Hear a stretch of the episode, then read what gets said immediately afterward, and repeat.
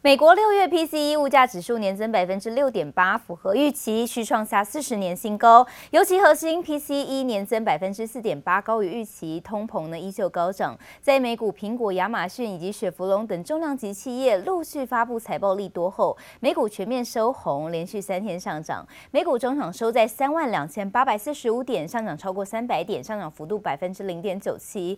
纳斯达克指数中场收在一万两千三百九十点，上涨超过两百点，上涨。幅度呢超过百分之一点八，费城半导体中场收在两千九百六十七点，上涨二十二点，上涨幅度百分之零点七七。而 S&P 五百种指数呢中场收在四千一百三十点，上涨幅度也超过百分之一点四。持续带你关心欧股市场消息，欧元区七月消费者调和物价指数年增百分之八点九，再创下历史新高。不过欧元区呢第二季 GDP 季增百分之零点七，又于市场预期，加上渣打银行和雷诺汽车等企业第二季缴出亮眼的财报，欧股主要指数上扬。欧股看到德国股市中场收在一万三千四百八十四点，上涨超过两百点，上涨幅度百分之一点五。法国股市看到中场收在六千四百四十八点，上涨超过百点，上涨幅度百分之一点七。So much more than what they had earned a year earlier. This is where you get the windfall profits discussion. 171 unadjusted. So you, you're going from From 171 to 580. 受惠于油价飙涨，美国能源大厂雪佛龙和埃克森美孚的获利双双创下史上单季新高。As we have been talking about, Amazon really a bellwether of sorts for certain tech companies. What is your take on what you saw from Amazon in terms of its strength, especially in cloud? Yeah, I think uh, you know the the initial uh, look at the print is uh, is pretty positive. Uh, you know, they beat on top line, operating margins came in better than expected. 亚马逊第二季营收优于预期，且财测乐观，一开盘就冲出两位数涨幅。大企业开出亮眼财报，不过通膨问题依然令市场担忧。Spending better than expected, income better than expected, but the core PCE and the price index hotter than expected. Dagan McDowell, your thoughts on this as we see a rally in stocks uh, evaporate as these numbers came out. 最受到联准会重视的通膨指标核心 PCE 物价指数六月年增百分之四点八，高于预期。通膨持续升温，又令市场担心联准会的行动。At the end of the day, people are struggling. So you have a slowing economy, an economy in a recession, and 40-year high inflation. Remember, wholesale prices are running hotter than even consumer prices. So you have a Federal Reserve that has to fight it unless Jay Powell wants to go down. Uh, as the worst Fed chief in history. 联准会主席鲍尔才在记者会上暗示，一旦控制通膨有成，会放慢升息脚步。但最新 PCE 数据显示，美国通膨仍持续上升，联准会的升息步调只怕又有变数。记者陈念怡、黄一豪综合报道。欧洲公布七月份 CPI 年增百分之八点九，高于市场预期，恐怕呢离触顶还要一段时间。不过经济成长倒是缴出不错的成绩单。欧元区第二季 GDP 初值季增百分之零点七，年增百分之四，比分析师预期的更加亮眼。除了大幅增加欧洲央行九月再度升息的可能性，经济衰退的疑虑缓解，也激励了欧股呢收红。乳酪、红虾、肉片，通通放到柜台准备结账。欧洲老百姓一如往常来到超市采购民生物资，但节节攀升的通膨已让不少欧洲居民得勒紧裤带过生活。欧盟统计局最新也公布七月消费者物价指数 CPI 年增百分之八点九，不仅高于市场预期，更远超过欧洲央行 ECB 设定百分之二的目标。But as against supply, bottlenecks driven inflation in the post-pandemic world. Inflation this time is driven by high energy and crude prices in uh, the scenario given after Russia's invasion.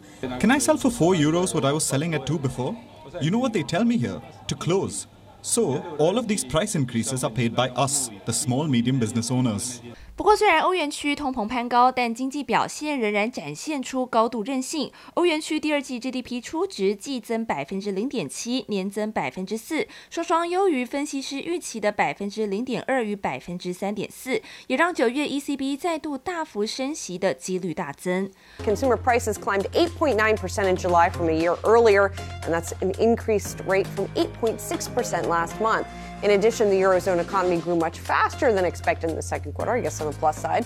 But all of this does increase the likelihood that the European Central Bank will raise interest rates by 50 basis points again in September. 欧元区经济数据亮眼，也激励欧洲股市收红，包括英国富时一百指数与法兰克福指数在内，欧洲三大股指涨幅都超过百分之一。除了欧洲，打击通膨仍是全球央行首要任务。 国内方面，法国外贸银行最新也发表看法，认为台湾央行在权衡通膨与顾及经济成长双重考量下，年底前应该还会再升息一码，往后还要持续关注欧美终端需求减弱与半导体景气下行风险，再做判断。记者周田丽、熊如喜综合报道。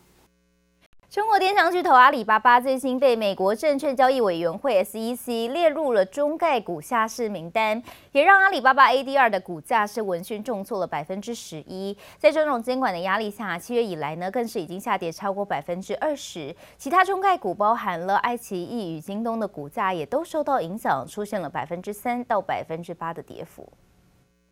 走进气派的办公大楼，中国电商巨头阿里巴巴才刚公告要将香港新增为双重主要上市地区，预计年底前完成相关流程。但同时，身为在美国上市最大的中国企业，阿里巴巴最新遭到美国证券交易委员会 SEC 列入中概股下市名单。消息一出，也拖累阿里巴巴 ADR 股价应声重挫百分之十一。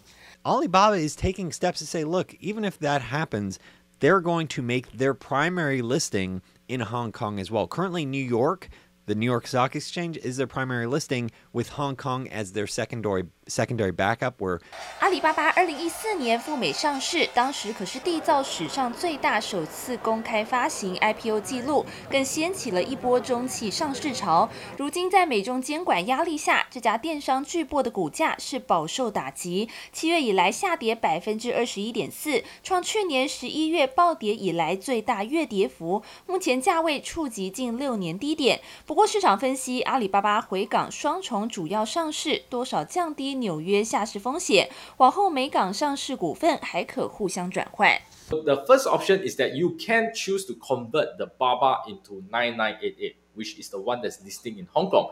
You can choose option two, which is you sell the BABA shares and then you buy the 9988 that's listed in Hong Kong. Okay, so in this case, you just incur the brokerage fees, right? Which might be lower than the conversion fee, depending on depending on the the size of your value of this uh, BABA shares that you have. 包括阿里巴巴在内，被 SEC 最新纳入下市名单的，还有波奇宠物、软体开发商猎豹移动等五家中企。恐慌情绪蔓延，其他中概股包括爱奇艺 ADR 是大跌百分之八点六，哔哩哔哩与京东 ADR 股价也出现百分之三到百分之四的跌幅。路透社更指出，中美若无法就审计底稿问题达成共识，将有逾两百七十家中企面临退市风险。随着美国监管政策趋严，往后中概股处境恐怕只会更加艰难。记者周田丽、熊如喜综合报道。市场对联准会激进升息的预期淡化，激励美股走扬，也推升台股以缓步垫高的走势登上万五。分析师认为，本周可以观察将举行法说的企业释出的下半年景气展望，并且留意进入拉货旺季的瓶盖股。不过，同时也提醒呢，财报结果将牵动股价走势，投资人应适时获利了结，不宜追高。美国联准会如预期将利率调升三码，市场对激进升息的预期淡化，激励美股走扬，也助攻台股顺利站上万五大关。随着国际投资气氛回温，台股多方持续占上风。因为美股还不错，所以上半周应该有机会台股跟着美股。做上涨的机会。那下半周因为开始，我想除权息的效应还是会蒸发掉一些点数。国安基金宣布进场之后，外资看起来卖压也相对比较减轻。如果外资能够持续买超的时候，当然台股也会相对比较乐观一点。从七月三大法人动向来看，虽然外资整个月仍卖超台股一百八十亿元，但比起六月卖逾两千亿，已经大幅缩减。自营商连续第二个月回补，投信买超幅度也在扩大，七月加码约两百六十四亿元。随着国际股市不确定因素相继尘埃落定，分析师认为台股月指标回稳几率仍高，建议可以观察本周即将召开法说会的公司，释出对下半年获利展望的看法。包括环球金、亚德克 KY、中美金以及华邦电等，并留意公司业绩反映调库存的状况。若出现财报地雷，不排除引起股价大幅波动。虽然半导体它有一些材料相关的个股可能展望没有那么好，但是至少在台积电跟联电的表现上面都还不错。那瓶盖股最近其实红海跟大力光的股价也相对来讲都算蛮亮眼的。只要是法说展望没有太差，或者是说公布营收之后七月份营收还是能够明显性的增长，我想在八月份可能会比较有机会表现一点。建议可以留意进入拉货旺季的瓶盖股，不过面对近期不少企业表示对未来财测悲观，加上美国经济放缓的压力尚未消退，分析师还是提醒投资人，短线反弹不宜追高，逢低分批布局才能分散风险。记者黄秋文杰台北采访报道。全球经济放缓，终端需求转趋疲弱，引爆了电子业资本支出下修，还有建厂延后潮。台积电、南亚科、稳茂，还有友达、彩晶、力积电等呢本土指标厂都是放慢了脚步，总计超过一千五百亿元的投资面临递延。加上美光、SK 海力士等国际大厂也有意呢放缓投资，凸显科技业景气降温。另外，继先前彩晶新厂投资计划延后，上周友达法说会也宣布呢暂缓后里新厂的投资计划。友达今年资本支出将减两成，来到三百六十亿元。财经资本支出估计也会缩减一到两成，来到百亿元的水准。另外看到呢，美国联准会狂升息，今年累计升息幅度高达了九码。即使美台利差扩大，新台币汇率仍是撑住在二十九字头，长达三个半月。展望后市，汇银主管指出，新台币的汇率最快八月有机会重返三字头，需要观察三大变数。首先是第三季为企业股利发放的旺季，外资领到股息后是否大规模的汇出？其次呢，为联准会未来升息步调。第三则是台股强弱。汇银表示，台股表现强势，有助于支撑新台币的汇率。另外，带您看到受到中国封城的影响，记忆体控制 IC 大厂群联第二季获利年减两成，达到十八亿元，EPS 九点一七元。上半年呢赚超过两个股本，董事会通过每股配发十元的现金股利。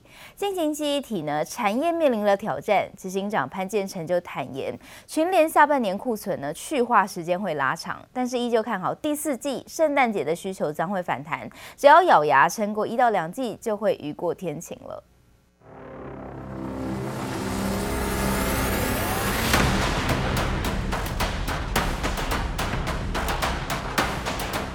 角色动作流畅，画面磅礴又细腻，电脑游戏速度上少不了记忆体的功劳。不过，消费性电子需求近期遭遇瓶颈，加上日前中国风控影响，快闪记忆体控制 IC 大厂群联第二季获利十八亿元，比去年减少两成，不过依旧创下历史同期次高表现，EPS 九点一七元，一样写下同期次高纪录。上半年赚超过两个股本，群联董事会通过每股配发十元现金股利，预计明年一月份发放。面对最大环境挑战，执行长潘建成坦言，下半年库存去化时间将会拉长。不是说库存高，而是因为出货变慢了，所以相对应觉得库存高。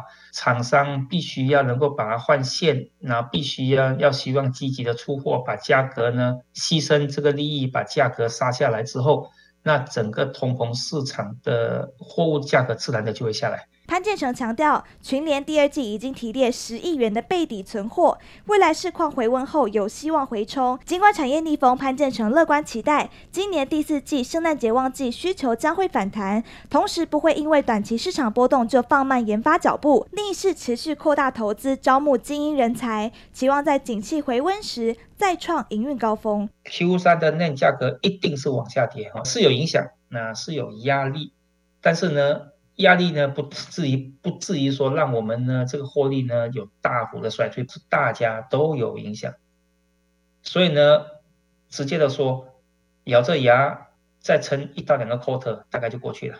同一天，记忆体模组厂宇瞻业绩发表会，第二季获利下滑。总经理张家坤表示，目前在总体经济挑战下，厂商态度普遍保守，很难会有产业明确指出未来是晴空万里。不过看不清楚不等于不好。目前终端客户记忆体库存不高，预期第四季能见度相对较好，届时可望主体向上。记者刘志柔、方少成台北参报道。金圆代工厂联电二十九号呢发放员工分红，总金额达四十七点七亿元，年增约百分之八十五。以联电台湾员工数约一万三千七百六十五人估算，平均每位员工分红可以拿到超过三十四万元。另外，金圆代工厂立基电公告，二十八号已经完成了四点零九亿美元海外存托凭证发行定价，每股十七点五五元美元，折价幅度呢约百分之八点五。晶圆代工厂联电去年营运表现亮眼，随着获利大幅成长，今年员工分红总金额也提高到四十七点七亿元，年增百分之八十五。以联电台湾正式员工数一万三千七百六十五人估算，平均每人可分得约三十四万元，比起去年的十六点六万元翻倍成长。同时，为了激励员工全力以赴达成营运目标，公司还通过发行五万张限制员工权利新股，希望能作为吸引及留任关键优秀人才的工具。力积电二十九号宣布，已完成四点零九亿美元海外存托凭证发行定价，将于卢森堡证交所挂牌，发行价格为每股十七点五五美元，相较于定价日七月二十八号收盘价三十八点二五元，约折价百分之八点五。公司表示，这次发行 GDR 主要目的为支应购置新建铜锣厂机器设备资金需求。尽管市场需求波动，但还是顺利发行，且许多国际投资人都踊跃参与，达多倍超额认购。而这次的交易也是台厂去年以来最大的海外存托凭证发行。中华电信周五公布自节第二季营运成果，单季合并营收五百二十四点四亿元，年增百分之五点七，归属于母公司业主的净利为九十六点八亿元，增加百分之八点一，每股盈余一点二五元。公司表示，第二季的业务表现亮眼，各项财务指标都超越财测，而目前正持续且积极地朝全球布局，与泰国医院签订合作意向书，共同发展智慧医疗解决方案。此外，五居企业专网业务也锁定东南亚市场进行拓展当中。尽管原物料价格渐趋稳定，但不锈钢盘原厂华新丽华二十九号开出的八月不锈钢盘价仍全面降价，包括大宗产品三零四系列每吨调降六千元，三一六系列每吨也大降。八千元。华新指出，上半年受国际原材料行情巨幅波动，造成不锈钢价格变化。而随着近期原物料价格趋稳，调整四项不锈钢盘价，公司预期下半年不锈钢将恢复市场秩序。记者综合报道。